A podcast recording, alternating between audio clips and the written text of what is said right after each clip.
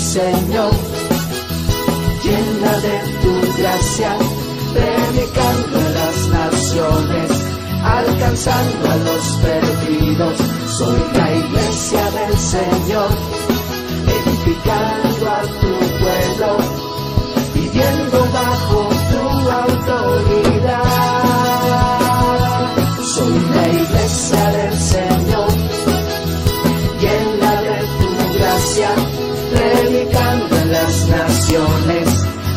alcanzando a los perdidos. Soy la iglesia del Señor, edificando a tu pueblo, viviendo bajo tu autoridad.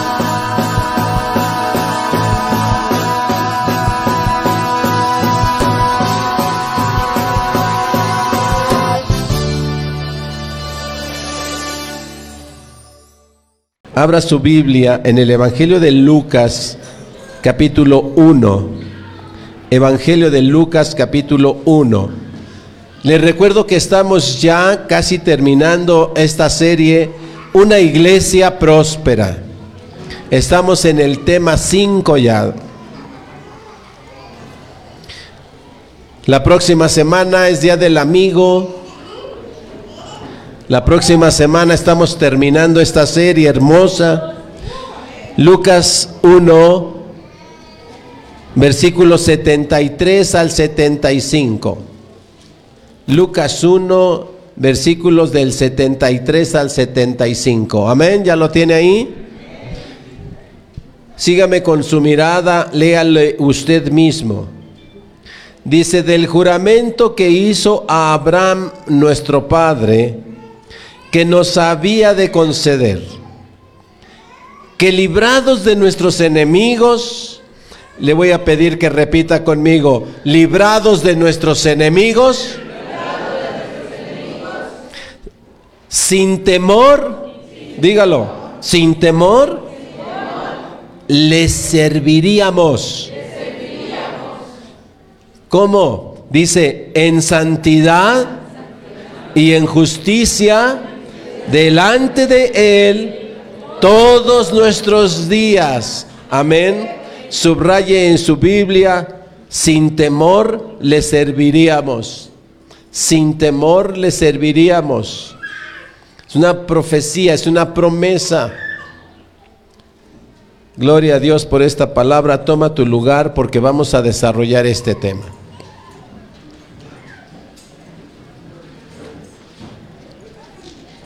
Agárrate de la silla porque te va a estremecer, ¿ok?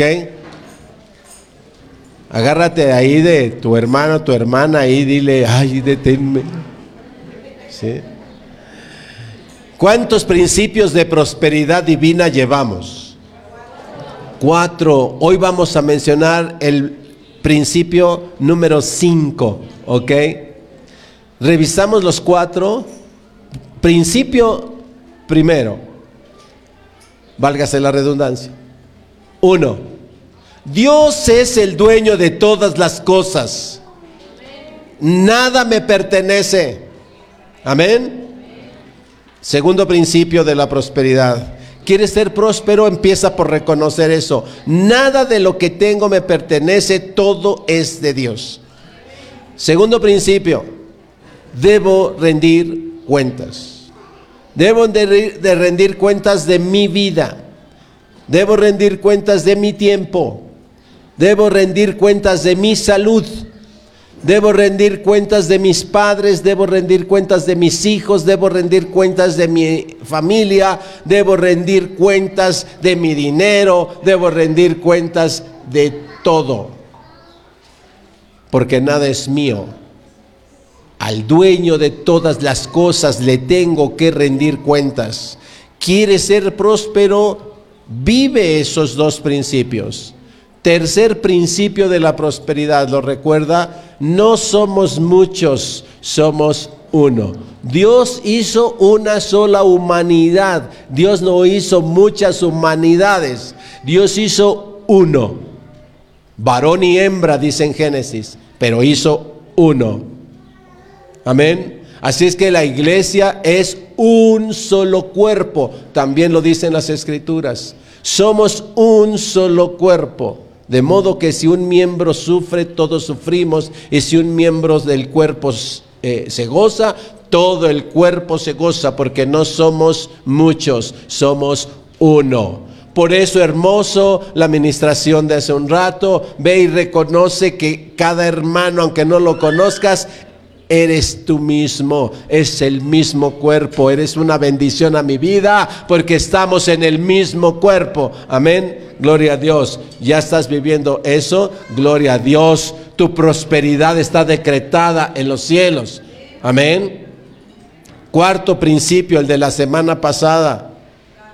Dar, dar y dar hasta darse por completo porque más bienaventurado es dar que recibir. Porque Dios ama y bendice al dador alegre. Allí está nuestra prosperidad. No está en retener, retener, retener, sino hacer fluir, dar, dar, dar. Y en la medida que damos, del cielo viene y seguimos dando, y sigue fluyendo, y sigue fluyendo, y sigue fluyendo. Y allí está la prosperidad de Dios. Decíamos, tú das un peso, Dios te da diez. Tú das diez pesos, Dios te da cien. Tú das cien pesos, Dios te da mil. Pero tú retén un peso y Dios te retiene diez. Retén cien pesos y Dios te retiene mil.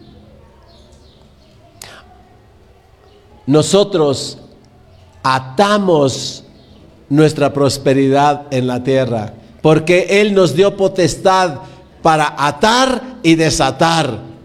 Dice, todo lo que desatares en la tierra será desatado en los cielos. Y todo lo que atares en la tierra será atado en los cielos. Nuestra prosperidad no la ata Dios. Dios no detiene tu prosperidad. Somos nosotros mismos los que la atamos en la tierra. Él nos dio las llaves y nos está dando los principios para desatar la prosperidad en la tierra y que con eso sea desatada la prosperidad que está decretada en el cielo para usted y para mí.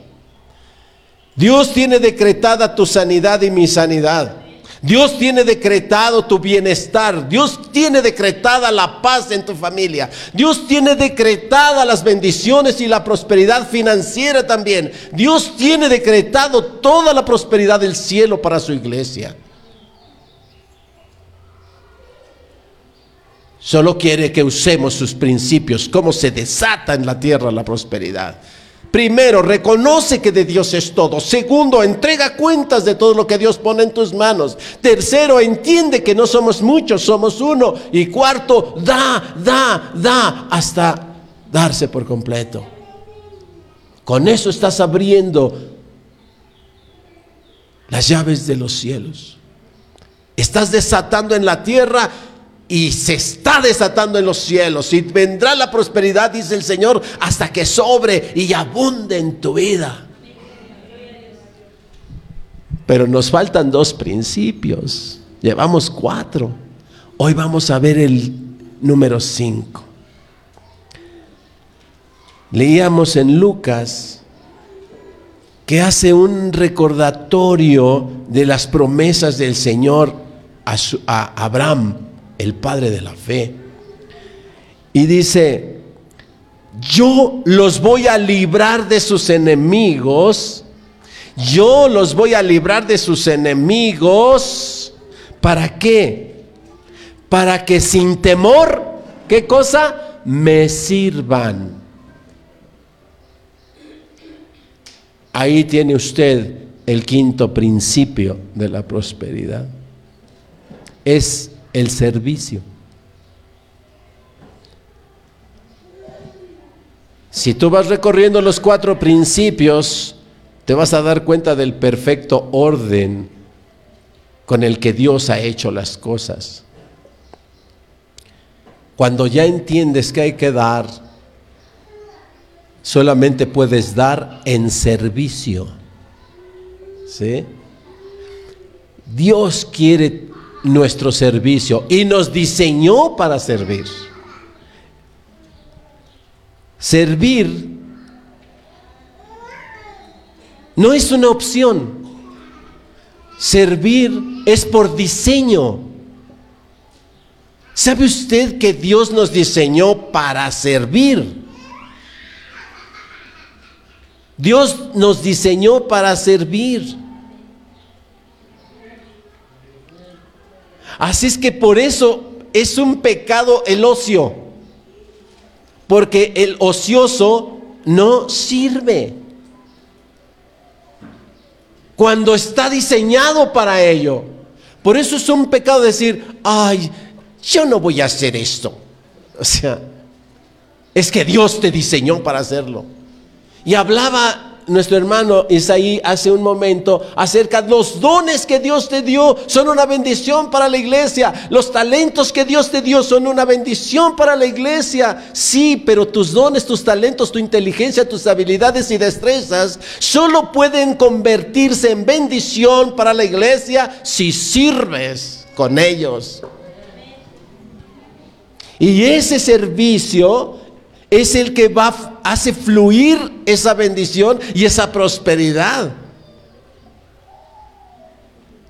¿Cómo voy a estar bien si no hay un médico que ponga a mí al servicio de mi salud, ponga su don, su experiencia, su inteligencia, su conocimiento y lo ponga a mi servicio?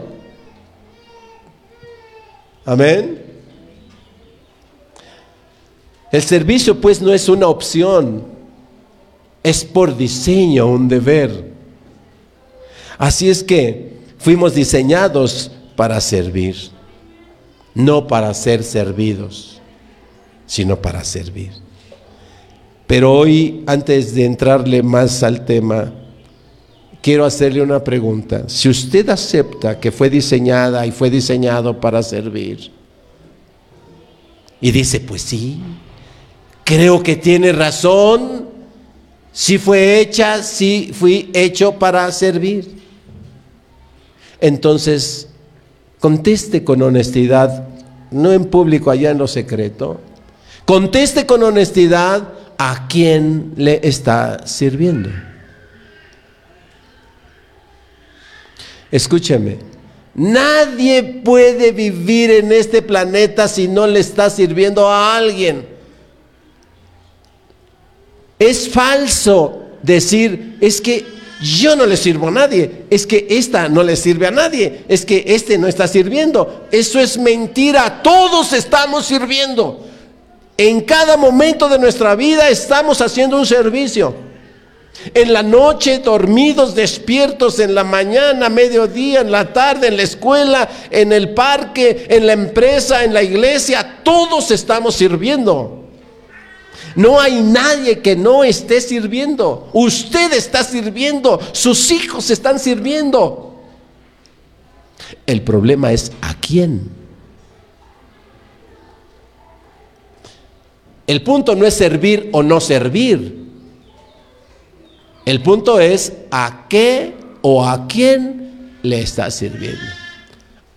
Ya decíamos del dar. ¿A quién le estás dando tu tiempo?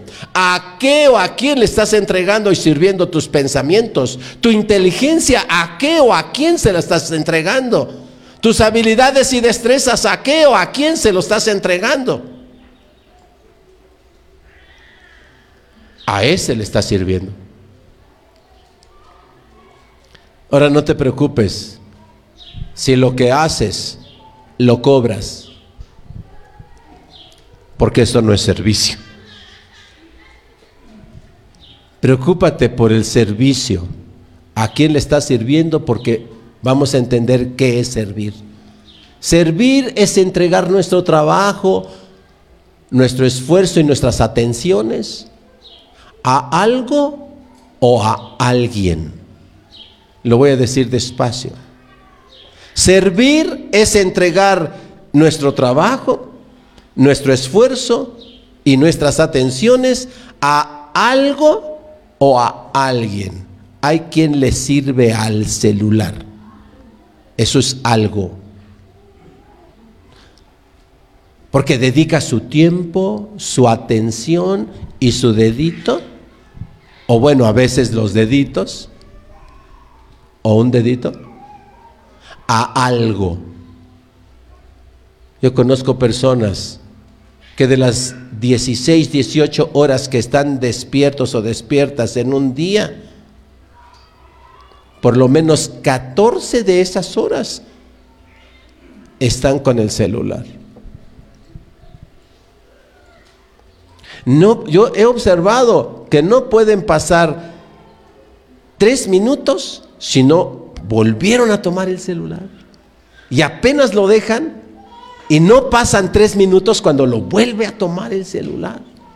¿Eh? Hay quien le sirve a, a una cosa Conozco personas que le sirven a una lavadora o a un lavadero. Conozco personas que le sirven a un trapeador. ¿Ok? Están tan obsesionadas, conozco personas que han vivido toda su vida tan obsesionadas, les dicen la Miss Clean. No es la Miss Universo, es la Miss Clean. Todo el tiempo están limpiando cosas donde quiera ve mugre y donde quiera está limpiando. ¿Sí? Y mire, limpia tantas cosas de afuera que se le olvida que su corazón está podrido. Y no limpia su corazón. Pero de afuera está todo el tiempo obsesionada, obsesionado por la limpieza.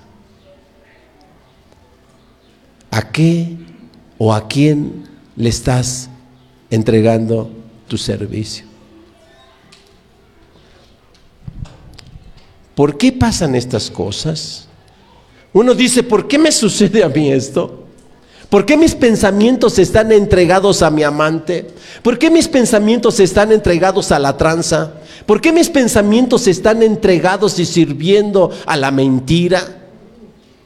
¿Por qué mis pensamientos están entregados, Señor, a la estafa?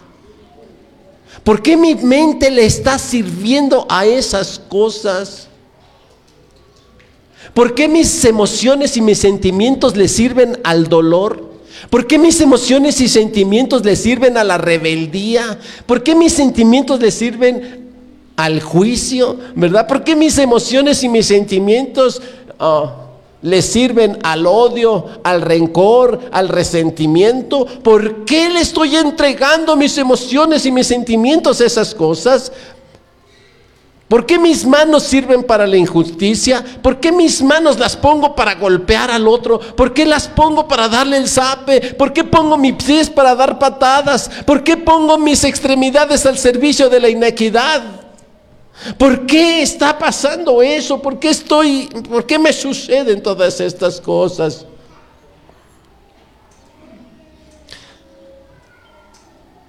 La respuesta está en que vivimos en un mundo mentiroso. Y que cuando se trata de servicio, este mundo nos ha enseñado mentiras acerca del servicio. Y tenemos juicios y demás acerca del servicio que son mentirosos. Vamos a ver las mentiras y la verdad acerca del el servicio. Primera mentira del servicio. Yo no le sirvo a nadie. Ya no le sirvo a nadie. ¿Eh?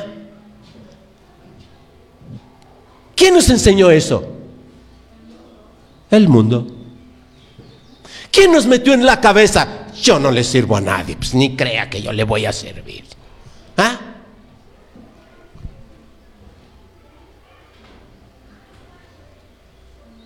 Por eso pasan estas cosas. Porque vivimos una mentira acerca del servicio. Dios nos dice, yo te hice para servir. Y no puedes existir si no le sirves a alguien. El enemigo te ha hecho creer que puedes no servirle a nadie. No, eso nos pega. Y a lo mejor uno dice, pastor, yo los cuatro principios sí, ya los llevo. ¿Ese? Yo, sí, nada de lo que tengo, mire, esta chamarrita es del Señor, ¿sí? Y además, pues ya me está dando calor, pastor. Así es que, pues ya me la quito y pues ahí la dejo. Si alguien la necesita, no hay bronca. Todo es de Dios. A ver, hay quien la tome alguien. Y no voy a hacerle así, porque acá no hacemos esas cosas. Pero, gracias. Pero ahí está, ¿eh? uno dice, ya estoy viviendo, todo es del Señor, mire, me puedo desprender. Segundo principio, ¿verdad? No tengo más que cinco o seis chamarras, tantos pantalones y tantos calzones y tantos... Tercer principio, sí, sí, todos somos uno, yo ya entiendo todo eso. Cuarto principio, pues ahí está, doy todo lo que sea. Aquí estoy, pueden hacer de mí lo que quieran. O sea, yo me entrego todo. ¿Sí? Pero no le sirvo a nadie.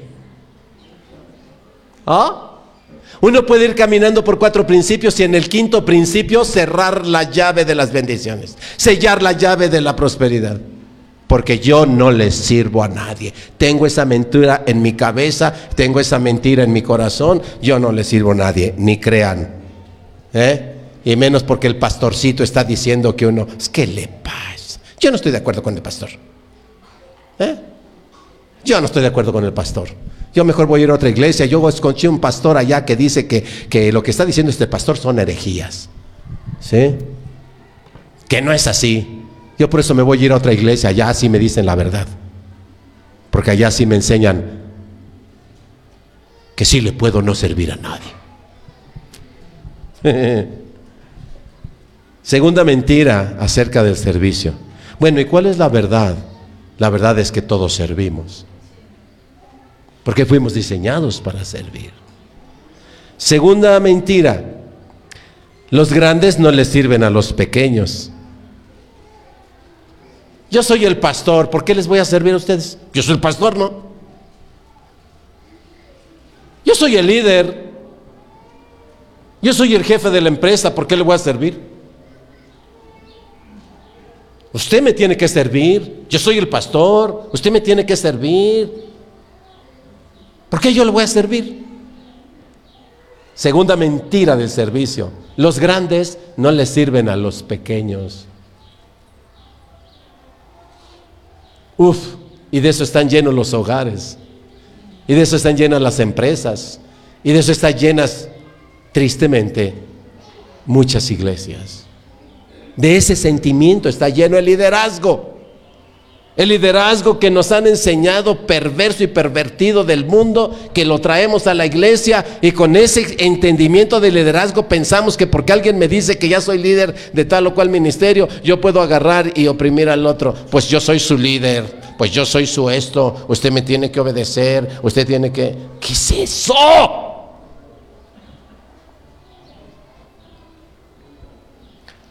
Pues esto pega mucho porque aquí en esta congregación habemos muchos líderes. Pero Jesús fue claro. Yo no he venido a ser servido, sino a servir. Entonces derrumbe esa mentira. Marcos 10:44. Espero que esto derrumbe esa mentira en su corazón. Cuando llegaste a formar tu matrimonio, llegaste a servir. Es que tú ni me atiendes, tú ni me das y no sé qué. ¿Por qué no me sirves? No llegaste al matrimonio a que te sirvan. Llegamos a servir. Amén.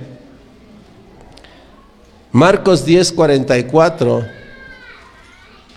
Y el que de vosotros quiera ser el primero, será siervo de todos. Dios viene a revelarnos esa verdad del servicio. Contra esas mentiras del mundo, los grandes no les sirven a los pequeños. Dios dice, el que quiera ser grande, el que quiera ser primero, tiene que ser siervo de todos. ¡Pum! Le da machetazo a las mentiras del mundo. Viene Jesús y revela eso. Así es que quieres ¿Seguirme? Dice Jesús, ¿quieres seguirme? Pues sígueme. Yo doblé mis rodillas y le lavé los pies a mis discípulos. Y lo dije en señal, como me habéis visto hacer, les dijo, así ustedes lo harán. Porque van a ser prósperos. Mire, vamos a ver un poquito más global el mensaje de Dios. Vino Jesús a hacernos entender el servicio. Vino en humillación. Siendo el rey, no escatimó ser Dios, dice la escritura renunció a esa posición y se hizo hombre, siendo Dios, renunció a ello para hacerse hombre. Para podernos enseñar esas verdades, esos principios. Y si usted revisa el ministerio de Jesús, todos los principios que hemos mencionado, Él los cumplió. Él siempre reconoció que el Padre es dueño de todas las cosas. Lo decía una y otra vez y él lo vivía. Tanto que nunca tuvo ni siquiera una piedra donde recostar su cabeza. Nunca se sintió dueño de nada. Reconocía que todo era de Dios. Amén. Principio número uno. Principio número dos. Si él oraba todos los días era para rendirle cuentas a su Padre. Y todavía le rindió cuentas en la cruz cuando dijo, todo está consumado. Todo lo que tú me has dicho, todo lo que tú me has ordenado, todo ha sucedido. Le rindió cuentas y le rendía cuentas todos los días. ¿Sí? Tercero, donde quiera que yo esté, estos que tú me has dado estén conmigo y que sean uno conmigo como tú y yo somos uno. O sea, el principio de unidad lo cumplió. Cuarto principio, dar hasta darse, entregado, dado en cuerpo, alma y espíritu en la cruz por nosotros. Dar hasta darse. Y servir. Y servir hasta humillarse. Ahora escuche, yo he platicado con gente que no es muy creyente, que hasta algunos se dicen ateos. Y a veces eh, hemos estado así acaloradamente. Y he escuchado frases que dicen, ¿por qué ustedes siguen a un fracasado? ¿Por qué ustedes creen en un hombre que su fracaso es evidente? Murió desnudo en la cruz, humillado. ¿Dónde está? ¿Dónde está el éxito y la prosperidad de un hombre que murió sin nada, abandonado? Sus discípulos corrieron, lo dejaron solo y lo crucificaron y lo humillaron. ¿Cómo siguen a un hombre que es un fracasado, exhibido en un monte, en una cruz? ¿Qué les puede enseñar un hombre que fracasó? Dios, ese les puede enseñar a vivir fracasados. Ustedes son unos fracasados cristianitos. ¿Eh? ¿Cómo es que haciendo todas estas cosas y estos principios va a haber prosperidad? ¿Prosperó? Yo lo vi o lo veo o me lo contaron, me lo pintaron allí desnudo en la cruz humillado. Y cuando me dicen todas esas cosas acerca de, del servicio y la prosperidad y los principios, le digo, es porque estás ciego, porque tú no ves la prosperidad, porque no has leído las escrituras completas, porque la escritura dice que la prosperidad vino del cielo para él y Dios lo hizo tan próspero que le entregó todo el reino. ¿Cómo ves? Y Dios lo nombró rey de reyes y señor de señores y le entregó toda la creación y le, le, entregó el dominio de toda la creación y le entregó el dominio sobre los demonios y le entregó el dominio sobre el infierno y le entregó el dominio sobre todo, así o más próspero. Así es que ese hombre que tú ves fracasado, ese es más próspero, tan próspero que es dueño de ti y es dueño de tu juicio y es dueño de tus pensamientos y es dueño de tu corazón y él te puede condenar o te puede salvar porque tiene todo el poder para hacerlo. Y eso se llama prosperidad. ¿Y por qué lo sigo? Porque es próspero, porque es rey de reyes, porque es señor de señores, porque es el dueño de todas las cosas y me ha prometido que si yo lo sigo, me sentaré al lado de él, estaré con él y reinaré con él. Por eso lo sigo, porque sigo al próspero. Amén. Pero el enemigo te engaña y te lo pinta como fracasado para que tú no lo sigas. ¿Por qué no te jubilas, Gabriel? ¿Por qué no disfrutas ya? Yo tengo mi gozo ya. Amén. Yo tengo ya mi, jubilación. Yo creo en, en, lo que dijo Jesús. Voy porque en la casa de mi padre hay muchas habitaciones y voy a preparar una para ti. Yo sé que tengo un lugar allá. Amén. Y todo cristiano debemos entender eso. Porque somos más que vencedores. Somos más que prósperos. Amén. Gloria a Dios. Y tercera mentira acerca del servicio. El servicio se cobra. ¿Y cuánto te pagan ahí por... ¿Sabe que toda la gente que trae esa mentalidad y llega a la iglesia muy, esa gente que, que, le gusta escudriñar y saber cómo son los movimientos en la iglesia y tal. ¿Sabe cuáles son las primeras preguntas que me hace? ¿Y cuánto gana un pastor?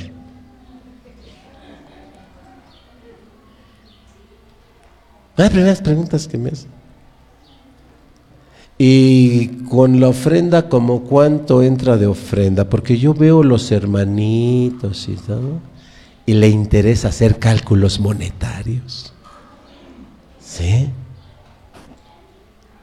Imagínese su corazón como está. Imagínese su concepto de la prosperidad. Y algunos se van de espaldas cuando se llegan a enterar de cómo están las finanzas en una iglesia, pues algunos se van de espaldas, dicen, no, no alcanza lo que la gente ofrenda, no alcanza. Y algunos otros se van de espaldas porque de repente dicen, wow, aquí entra mucha lana. Yo me voy a volver cristiano.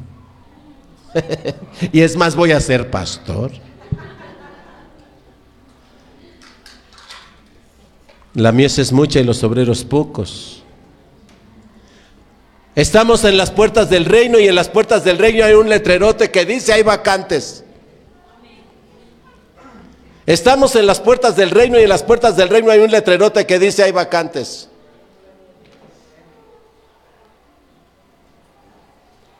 El que quiera la vacante, pues adelante, porque la mies es mucha y los obreros, pocos. Los tranzas, muchos. Pero los obreros, pocos. Hay un lugar para usted. Hablando de servicio, hay un lugar para usted. Pero ¿sabe qué le va a impedir? ¿Sabe qué le va a impedir este servicio? Las tres mentiras que acabamos de leer. Esas mentiras son las que tienen al mundo sentado en lugar de mover sus pies. Eso es lo que te va a impedir servir. Una de estas tres mentiras o las tres están gobernando tu mente, están gobernando tu corazón y te van a tener con los pies y las manos y la boca atados para el servicio. ¿Cómo voy a, a servir sin que me paguen? ¿Ah? Yo soy yo, yo no le sirvo a nadie. ¿Ah? Una de estas tres mentiras o las tres te van a mantener atado para no servir. Ni en tu casa, ni en la empresa, ni en la sociedad, menos en la iglesia. Pero dijo el Señor, yo los voy a librar de sus enemigos y me servirán como en santidad y justicia. Dios está buscando siervos fieles, servidores fieles. Ahora vamos a desarrollar, ¿quién es el siervo fiel? Mateo 24.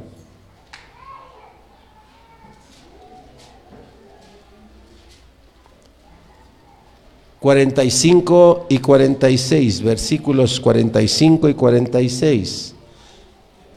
Mateo 24, versículos 45 y 46. ¿Ya está ahí? ¿Quién es pues, una pregunta, quién es pues el siervo fiel y prudente al cual puso su Señor sobre su casa para que les dé el alimento a tiempo?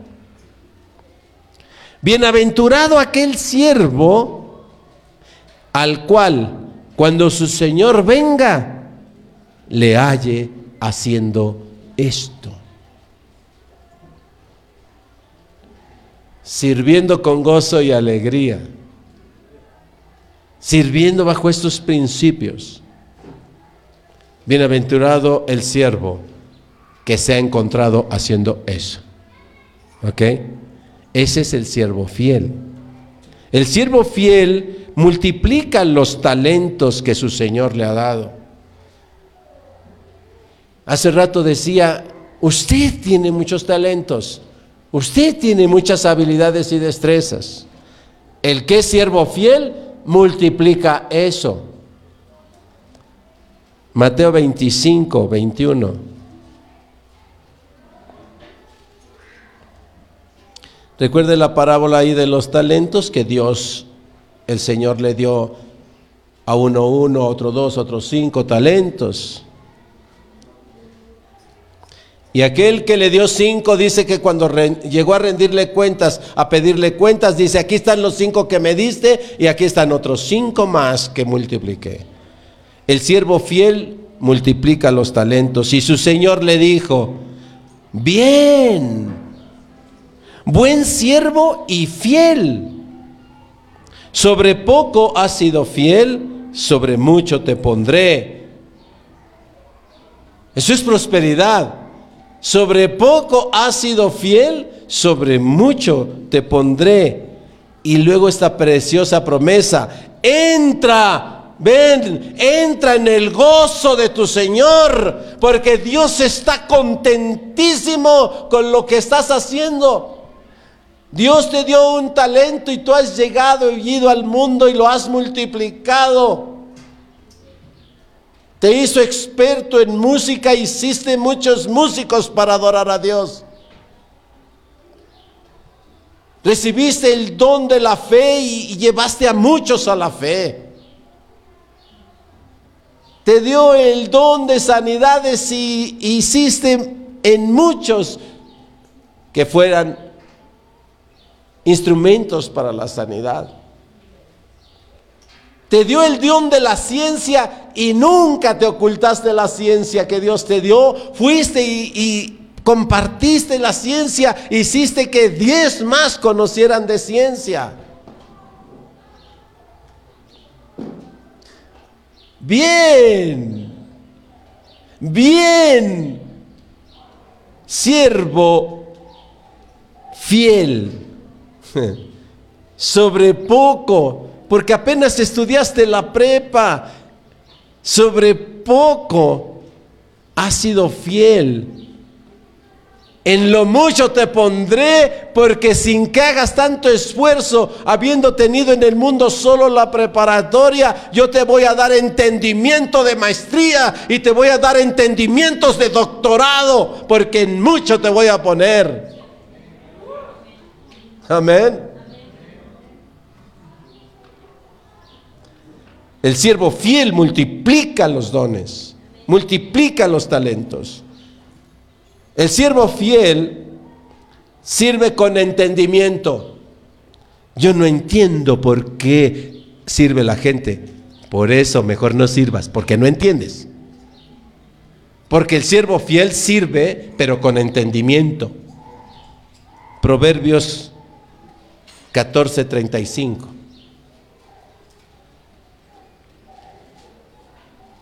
Proverbios 14:35. ¿Jesús es el rey o no? Amén. Y hasta ahí, Proverbios 14, 35 dice, la benevolencia del rey es para con el siervo que entendido, mas su enojo contra el que lo avergüenza. No hay nada que nos caiga más gordo que mi mujer, que mis hijos, delante de la gente me avergüencen.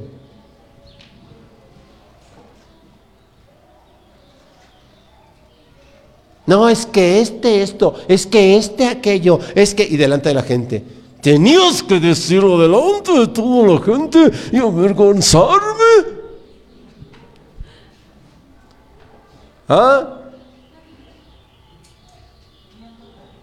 No, el que es pastor es esto, el pastor es aquello. Y tenías que andárselo diciendo a toda la gente.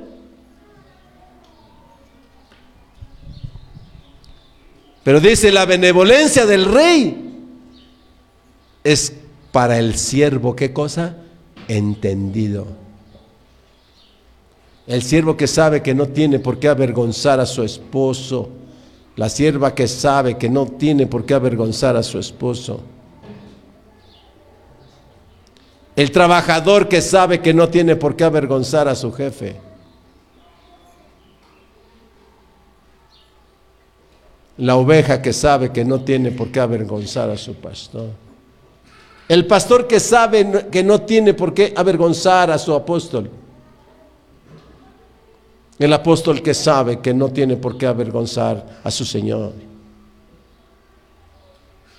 El ciudadano que sabe que no tiene por qué avergonzar a su presidente. Ese es el cristiano que entiende. Y Dios, el rey de reyes, es benevolente para ese siervo entendido que entiende el servicio. Él es benevolente para ellos.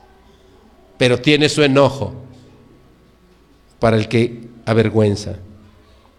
Así es que los deberes entonces de un siervo, vamos a leerlos en Lucas. Incluso si usted ve su Biblia en la Reina Valera, es un subtítulo que tiene la Biblia ahí. ¿Cuáles son los deberes del siervo de Dios? Lucas 17.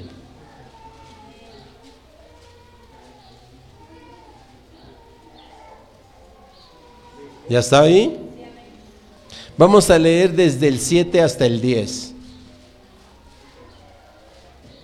Lucas 17, 7 al 10.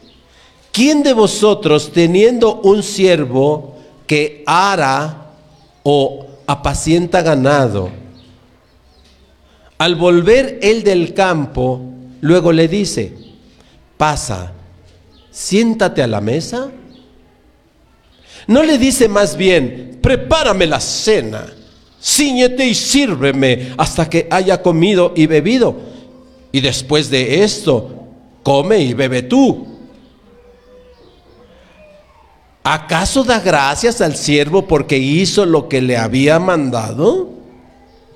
Pienso que no. Así también vosotros, Cuando hayáis hecho todo lo que os ha sido ordenado, decir, siervo inútiles somos, pues lo que debíamos hacer hicimos. ¿Usted cree que yo porque estoy acá predicando, pastoreando esta comunidad, ya, ay, qué gran siervo soy? Soy un siervo inútil. A luz de esta palabra soy un siervo inútil porque lo único que estoy haciendo es aquello para lo cual Dios me puso aquí. Solo cuando haga algo de más voy a ser buen siervo. Si aparte de pastorear esta iglesia, levantamos otra iglesia, el don que me ha dado lo habré multiplicado. Pero si me quedo aquí y aquí me muero, cuando vaya a la presencia del Señor, no soy más que un siervo inútil. ¿Por qué? Pues esta es la iglesia que me diste, Señor. Ahí está la iglesia. Pero si puedo llegar y decir, aquí está la iglesia que me diste, y aquí está esta otra, y aquí está esta otra, y aquí está esta otra, me va a decir, bien, buen siervo. Si tienes una célula, ¿ahora entiendes? Si tienes una célula, tienes el líder, la líder de una célula, Tienes que llegar y decirle, no le vas a decir, pues aquí está la célula que me diste, eran puros flocos irresponsables, hermano, este eh, señor, este aquí están estos, ahí te los entrego yo.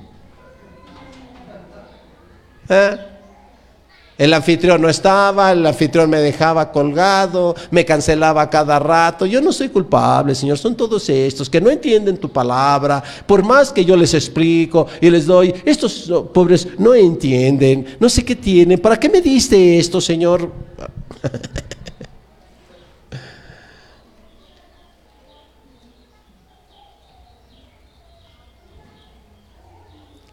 Tienes tres hijos, cuatro hijos. Dios te dio una familia y no puedes entregarle tres familias, una por cada uno de tus hijos. Señor, me diste tres hijos, me diste una familia, me diste tres hijos. Aquí está la familia de este, de este y de este. He multiplicado el concepto de familia que tú me diste, lo he multiplicado. Mira, yo te he seguido, mira, mis hijos te siguen. Yo he sido fiel en mi familia, mis hijos son fieles en su familia. Te estoy multiplicando lo que tú me diste. Bueno, Señor, yo te entrego mi familia, yo hice todo, pero estos pues no entendieron, Señor, mírale, este ya abandonó a su esposa, la, la patea, la golpea y todo, pero pues eso, pues eso no es cosa mía, Señor. Yo sí hice lo que yo es.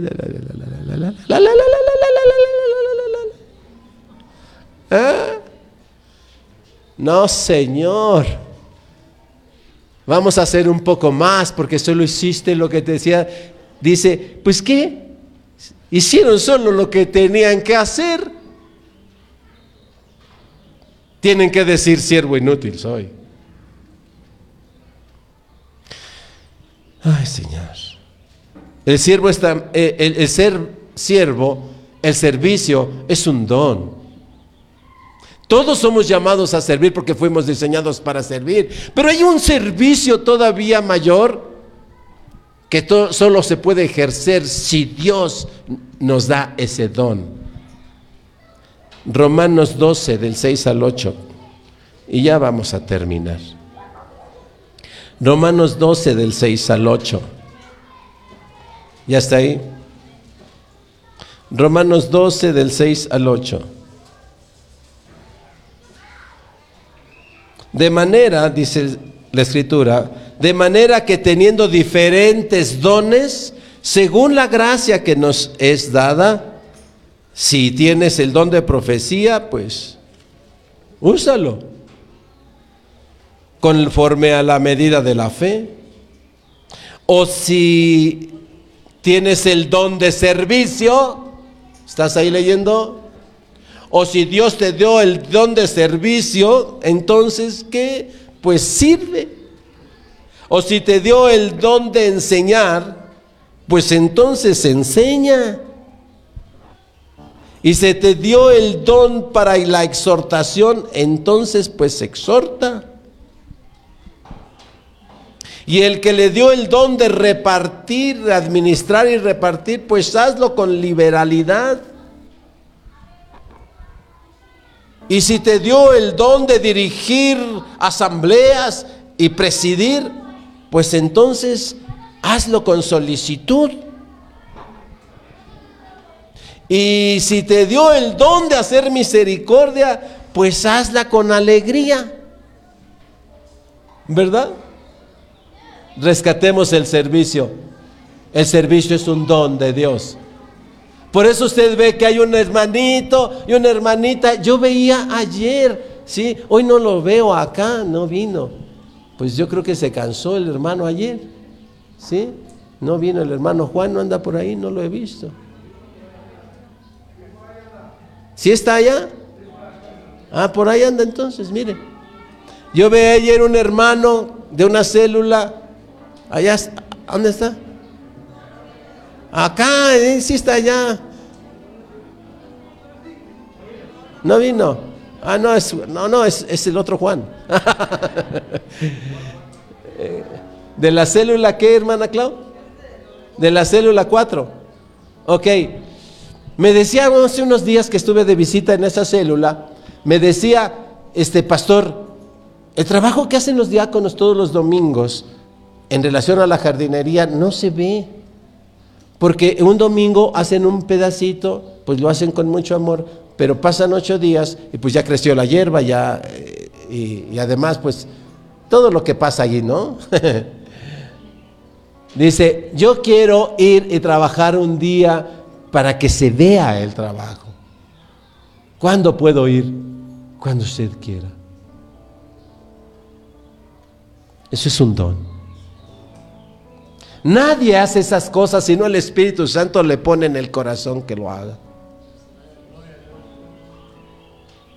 Y el día de ayer salí a trabajar en la mañana cuando regresé alrededor del mediodía, ya iba por aquí, agarró la hilera, ya iba por allá a la mitad trabajando. Hasta las seis de la tarde, todo el día, tal como lo sintió en su corazón, estuvo ahí. Con mucha pena, un poco más bien de, cosita acá en mi corazón, yo lo veía ahí en el rayo del sol y le decía, vengas a tomar un tepachito ahí, que un tepache que allá se hizo en la cocina. No quiso, dice, ya tengo agua. Hermano, véngase a comer. No quiso. Dice, así estoy bien. Estoy esperando a mi hermana que venga a las seis de la tarde, quedó de venir y yo me voy a ir con mi hermana. Esas cosas, sin estar esperando que nadie le pagara nada, esas cosas no las hace una persona por sí misma. Eso solamente se hace cuando recibe el don, el llamado del Espíritu Santo. ¿sí?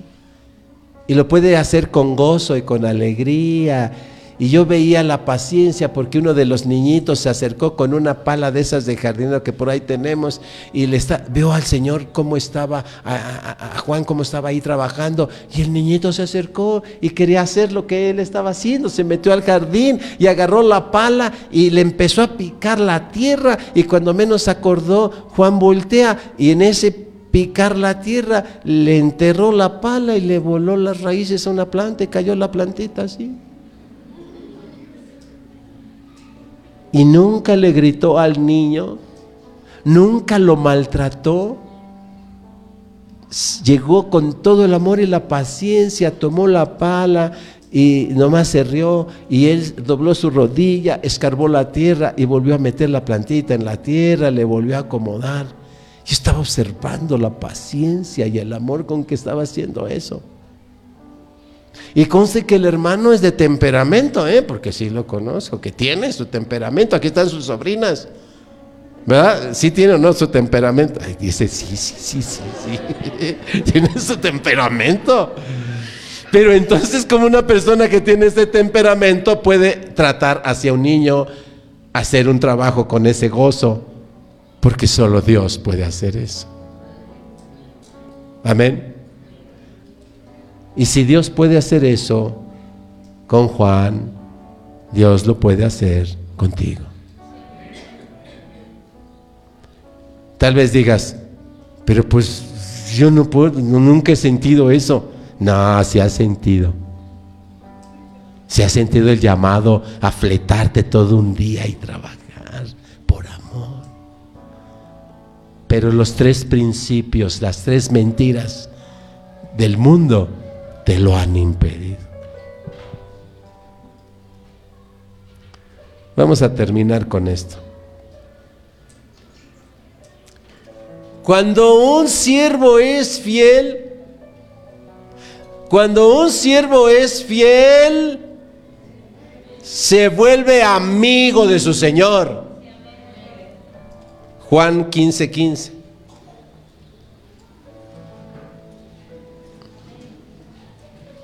Juan 15, 15. Amén. Ok, por allá está en la... Ah, no, hoy no tenemos, ¿no? ¿verdad? Juan 15, 15. ¿Ya está ahí? Dice la escritura, ya no os llamaré siervos. Wow. Ya no les llamaré siervos. Porque el siervo no sabe lo que hace su Señor. Pero os he llamado amigos porque todas las cosas que oí de mi Padre os las he dado a conocer. Mire, trabajé durante muchos años de zapatero, mi padre me enseñó ese oficio, en los talleres en Tepito. Trabajé en un taller cerca de seis años. Al poco tiempo que eh, eh, había empezado a trabajar en ese taller, yo era, me decían el niño, imagínense. Pura gente mayor trabajaba ahí. Yo era un adolescente. Tiempos en que mi padre y mi madre se habían separado. Donde había que trabajar para, para el sustento de la familia. Hablo de los 14, 15 años de edad. Y al cabo de un tiempo de estar trabajando en aquel taller, el dueño de ese taller, que era mi jefe, era mi patrón. Ahora entiendo la escritura. Me dijo, Gabriel, ayúdame, porque no confío en estos. Pero en ti, niño, así me decía, en ti, niño, sí confío. Quiero que tú me lleves el registro de todos los pares de zapatos y todo el material que se les da a estos, porque creo que unos de estos me están robando pero se van a enojar conmigo. No te preocupes. Yo te respaldo. Y siendo un adolescente, estaba repartiendo el trabajo en el taller.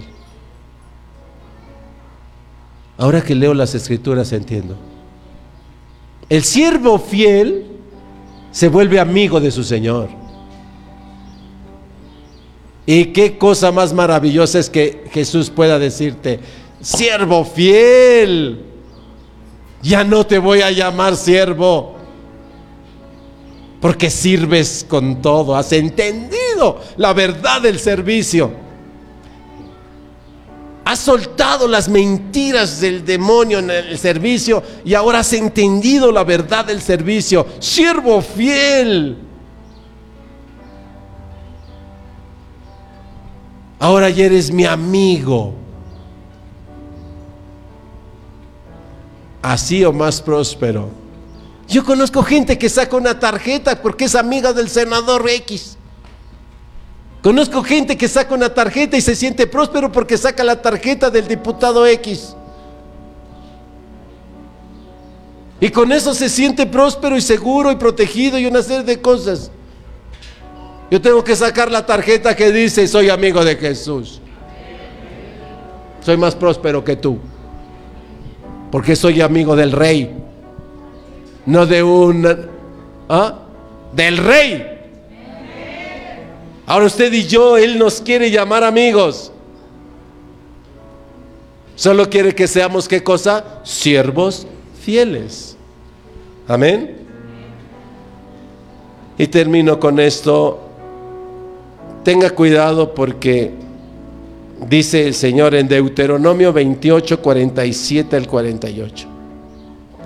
Le dije que se agarrara de la silla porque se va a estremecer. ¿Cree toda la palabra que ha escuchado? Entonces crea la que ahora va a escuchar. ¿Ok? Deuteronomio 28, 47 al 48. Oiga bien, por cuanto no serviste a Jehová, tu Dios, ¿cómo? Con alegría y gozo de corazón, por la abundancia de todas las cosas, servirás por tanto a tus enemigos. Dice a tus enemigos que yo enviaré contra ti con hambre. Oye, con hambre y con sed y con desnudez y con falta de todas las cosas. Y él pondrá yugo de hierro sobre tu cuello hasta destruirte. Eso debe estremecer. Es que yo sí le sirvo a Dios Sí, pero vienes y sirves no con gozo de corazón y alegría. Estás run run run, run run run, el pastor esto, el hermanito aquel, run run run, yo hago mucho, el otro no hace nada, estos mira nada más, run run run, run run run, run run run. ¿Ah? Oye lo que dice el Señor. Por cuanto no serviste con alegría y gozo de corazón, te voy a mandar enemigos y a esos enemigos les vas a servir y vas a tener escasez y no vas a tener nada. Si vas a andar desnudo. ¿eh? Ahora entiende el principio del servicio, porque el servicio es prosperidad. El servicio con alegría y gozo de corazón, porque Dios nos va a llamar amigos y Dios nos va a dar todo lo que necesitamos en abundancia. Amén.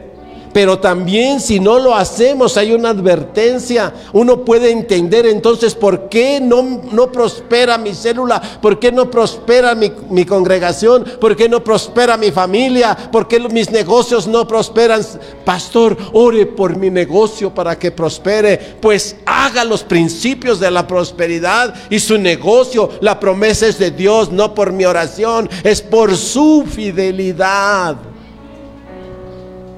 ¿Por qué su familia no prospera? ¿Por qué su familia está en peligro de extinción? ¿Por qué está destruyéndose? Porque no está aplicando los principios de la prosperidad. Y Dios advierte en este texto, si tú no me sirves con alegría y gozo de corazón, yo te voy a enviar enemigos, yo le voy, te voy a enviar tres viejas para tu marido para que te lo acosen y te traicione, te voy a mandar diez galanes a ti para que tienten tu corazón y te va a destruir porque tu matrimonio no me quiere servir con alegría y gozo de corazón. ¿Eh? Y voy a endeudarte con Coppel, con Electra, los abonos chiquititos en prenda fácil. Perdón por tanta publicidad. ¿Eh? Y vas a vivir siempre endeudado y tus deudores te van a estar persiguiendo todo el tiempo de tu vida y no vas a poder salir. Y querrás poner negocios y no te van a funcionar. ¿Sí? Le dije que se agarrara de la silla.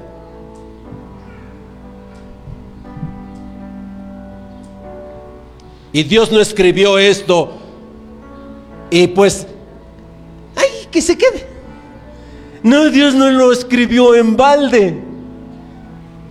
Y tampoco vale que digan, pero eso es del Antiguo Testamento, señor pastor. Hoy en el Nuevo Testamento yo tengo la gracia de Dios. Y, a ver, espérate. Si Jesús mismo, el Hijo de Dios, yo no he venido a abrogar la ley. Si el Hijo de Dios no la cancela, ¿cómo la vamos a cancelar nosotros? Si el propio Hijo de Dios dice, no he venido a abrogar la ley, sino a que se cumpla hasta sus últimas consecuencias. Así es que déjate, no te dejes manipular por las falsas doctrinas, ¿sí? De que porque es del Antiguo Testamento y que ahora la gracia y todo este tipo. La gracia siempre es mayor que la ley. Y si en la ley teníamos que servir con gozo y alegría, hoy servimos con todo y nos damos con todo. Amén. Cierro con esto y que esto lo ministre.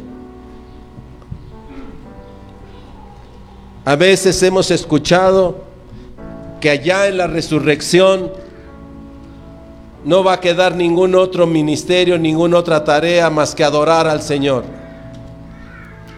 Pues yo le voy a invitar a que lea Apocalipsis.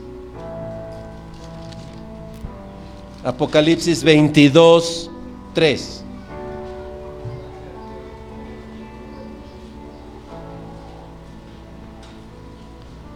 Apocalipsis 22, 3. Amén. Dice, y no habrá más maldición. Y el trono de Dios y del Cordero estarán en ella. ¿Y sus siervos qué cosa? Entonces el servicio no es exclusivo aquí en la tierra.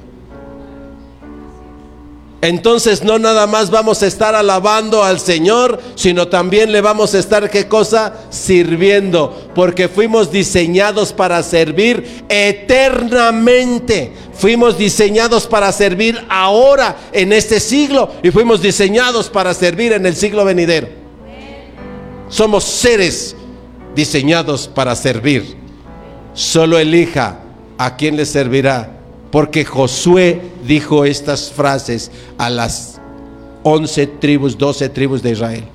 Yo no sé usted, les dijo, yo no sé ustedes si, si mal les parece servirle a Dios, si mal te parece servirle a Dios, si piensas que servirle a Dios es estupidez, es tontería, es fanatismo, es explotación, es abuso. Si piensas que servirle a Dios es todas esas cosas, dijo Josué.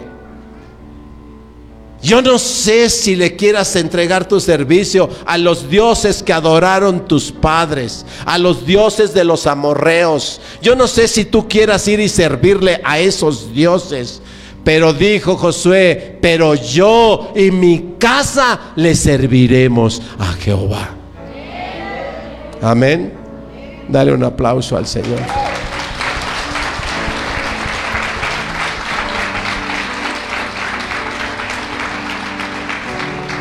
Ve y dile a tu casa, ve y dile a tu casa yo no sé ustedes si le quieran servir a las redes sociales. Yo no sé hijos si quieran seguirle sirviendo ahí al celular. Yo no sé si le quiera servir al odio. Yo no sé si le quiera seguir sirviendo al rencor, al resentimiento, a la traición, a la infidelidad, a los celos. Yo no sé si le quiera seguir sirviendo a todas esas cosas, al juicio, a la murmuración, a la mentira. Yo no sé si tú le quieras seguir sirviendo a esos, pero yo y mi casa le vamos a servir al Señor. Ve y dile eso a tu casa. ¿Sí? Y la prosperidad, la sanidad, la restauración, la fortaleza y todo eso está decretado en los cielos. Ve y desata en tu casa esas cosas. Desátalas. Amén. Gloria a Dios. Vamos a alabarle. Sí, porque somos libres porque somos libres, porque el Señor dijo, yo los libraré de sus enemigos para que me sirvan en santidad y justicia. Amén. Así es que vamos a alabarle porque eres libre. Hace un rato decía el hermano, en la casa de Dios hay libertad. Por eso servimos, porque somos libres. Ya no tengo al enemigo del odio, de la ambición, del celo, del rencor. Ya no tengo ese enemigo, ese está bajo mis pies. Entonces vamos a alabarle. Sí, amén. Danzar con libertad. Porque soy su hijo. Dile que hoy le puedes servir. Porque soy su hijo. Hoy te puedo servir en libertad. Hoy puedo servir con libertad. Amén.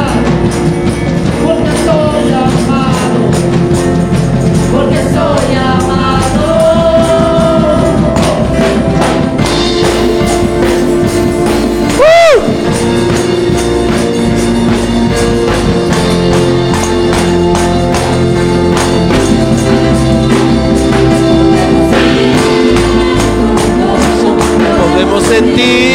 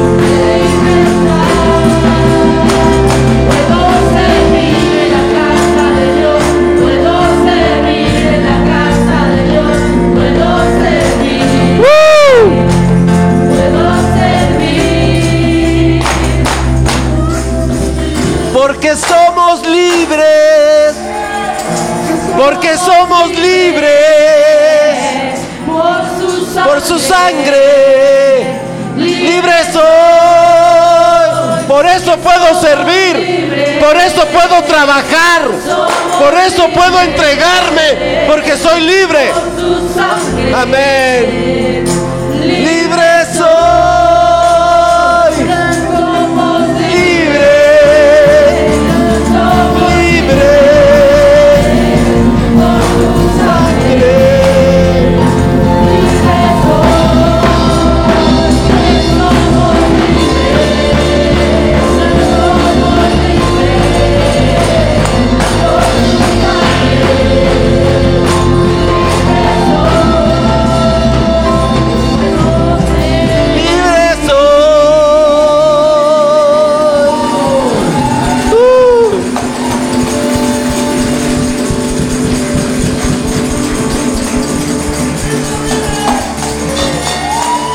a Dios.